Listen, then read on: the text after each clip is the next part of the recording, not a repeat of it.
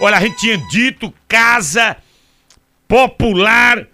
São mil unidades do programa Minha Casa Minha Vida aqui para Caruaru. Para ser preciso, 960 unidades. O Dionéia Figueroa, secretária executiva de Habitação e Interesse Social.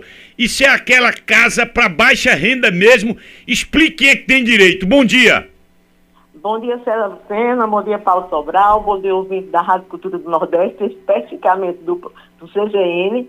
Com certeza, a gente tem que começar ali dizendo que o contentamento e a felicidade que nos envolve, saber que Caruaru foi contemplada, né, através de, da proposta assinada pela empresa que se habilitou no enquadramento, bem como o ente público, a Prefeitura Municipal de Caruaru, representada pelo senhor prefeito Rodrigo eh, Pinheiro, e diante da tramitação nós tivemos a felicidade, né, de saber que primeiro o governo federal retornou, retornou com o programa de habitação de interesse social para pessoas de baixa renda, famílias de baixa renda. Isso é um motivo de alegria para a gente. Essas amiga, famílias serão contempladas.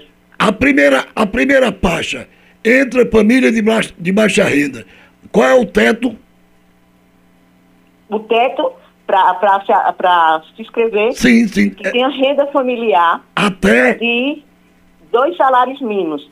Então, no caso, dá 2.640, certo? Isso, isso, isso. Inclusive, Paulo, tem outra coisa também que foi muito boa, porque antes, nos primeiros, nos primeiros empreendimentos de Minha Casa Minha Vida, é, se somava a renda familiar com o valor do Bolsa Família, com alguma renda que tivesse de pessoas que tinham alguma, alguma atividade, mesmo informal, mas contava, é, um BPC que se tivesse somava, e um benefício, né, o seguro-desemprego. E hoje a gente tem a felicidade de tirar tudo isso, porque benefício por motivo de doença não é renda.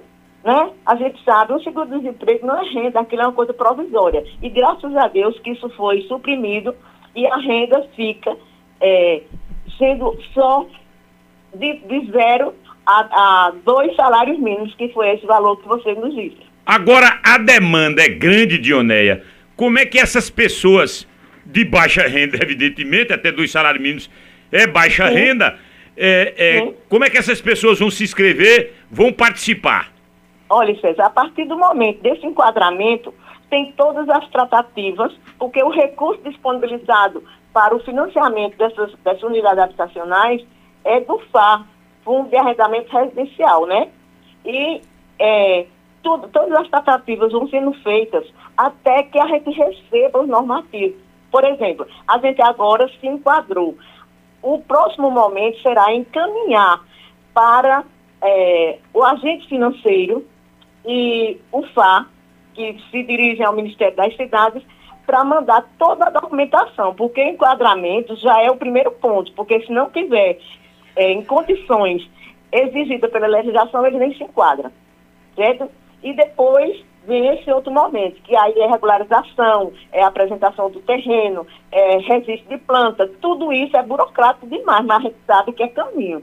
Daí, a gente também sabe que existe uma demanda habitacional enorme e que, de qualquer forma, a gente aceita o que pode ter sido disponibilizado para o município, né? Porque foi todo, todo, todos os estados da Federação Nacional.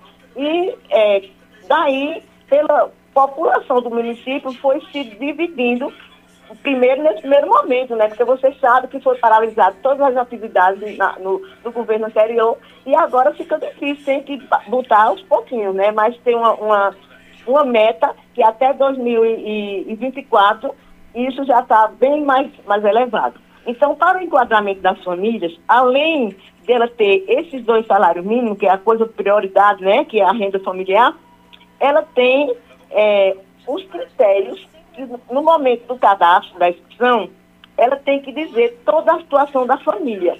E existe depois o que se chama é, seleção de prioridades, porque ter dois salários mínimos, ela tem que ter, é o base, né? Até, não pode extrapolar, para ter uma prestação de 80 reais. Agora, o que acontece? Existe depois a hierarquização, que você perguntou como é que se classifica, né? Quando é um 960 é, unidades para uma quantidade de gente que manifesta sua, é, seu interesse por ter a casa própria. Então, o que é que acontece? Quando termina o período das inscrições, a gente senta e vai aplicar a, a aplicabilidade dos critérios. Mulher responsável é, familiar é um critério. É, famílias que têm é, pessoas com deficiência, outro critério. É, pessoas que moram em situações salubres, outro critério. Isso são sérios, vários critérios que são aplicados. Quando se termina toda a aplicação dos critérios, se distribui em grupo 1 e em grupo 2. Por quê? Porque o grupo 1 é o que conta mais critérios. E aí a chamada do enquadramento da família vai ser pela quantidade de critérios aplicados. Está tudo esclarecido.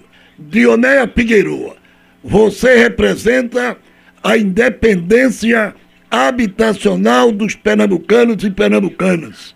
Foi bom ouvi-la, amiga? Pois não, é um prazer. Continuo à disposição de vocês. Em outros momentos que as etapas foram se sucedendo, a gente vai divulgando. passo e é o prazer que a gente tem usar vocês, que, é, que são, é, é, como é que se diz, instrumentos de comunicação para todo esse povo. Porque eu mesmo vou lhe dizer, todo dia de manhã eu ligo meu radinho para escutar vocês. Ô, bem. Ô, rapaz, Ô, e é desenrolada de É Onéia? nada, Olha, é nada. deixa eu lhe dizer, acontece que foi marcado, né? E eu fiquei esperando. Eu não fui da raia, não. Eu tô Só que quando eu vi o doutor Mário Piraça entrando, eu digo a prioridade foi a, a, a matéria que estava em texto. Fui embora, terminei numa boa e hoje a gente está aqui, porque tudo tem seu momento, César. Ô, benção de Deus. Ô, benção. Valeu, Dionéia. Dionéia Figueiroa, a voz da independência habitacional.